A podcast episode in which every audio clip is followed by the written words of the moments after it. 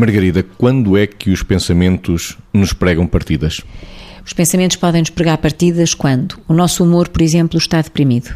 Quando demos demasiado, demasiada liberdade ao nosso pensamento, sem irmos cuidando ao longo do tempo da forma como estávamos a desenvolver uh, o seu padrão espontâneo quando, a partir das experiências que vamos tendo, não as refletimos e, portanto, nos, passa a expressão, embebedamos de sequências de experiências não pensadas e às tantas, quando damos por nós, já estamos a tomar o todo pela parte. Ou seja, eh, coisas como eh, não fiz bem algo confundido com não sou capaz de fazer isto.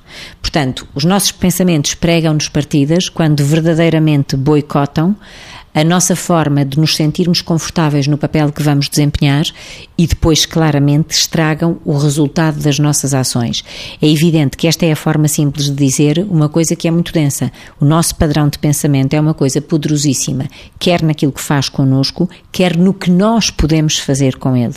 Ou seja, temos poder bastante para, e por isso existem também as psicoterapias, para elaborarmos a nível deste domínio de nós e para nos podermos ir libertando a cada, a cada passo das partidas que uh, eles nos possam, os nossos pensamentos nos possam pregar. O grande exemplo são excelentes desportistas que a história vai mostrando, não é? Que foram pessoas que tinham, quer nos sobretudo nos treinos e em termos de competências físicas, competências imensas, capacidades imensas e que depois, no momento de competir, falhavam sempre. E a maioria das vezes falhavam sempre porque falharam a primeira vez. Vítor, quando é que os pensamentos nos pregam partidas? Eles pregam-nos partidas quando nós perdemos a capacidade de pensar os pensamentos. Ou seja, é importante nós termos esta capacidade, ou adquirirmos esta capacidade de nos vermos de fora e conseguir confrontar aquilo que pensamos, debater connosco acerca daquilo que pensamos.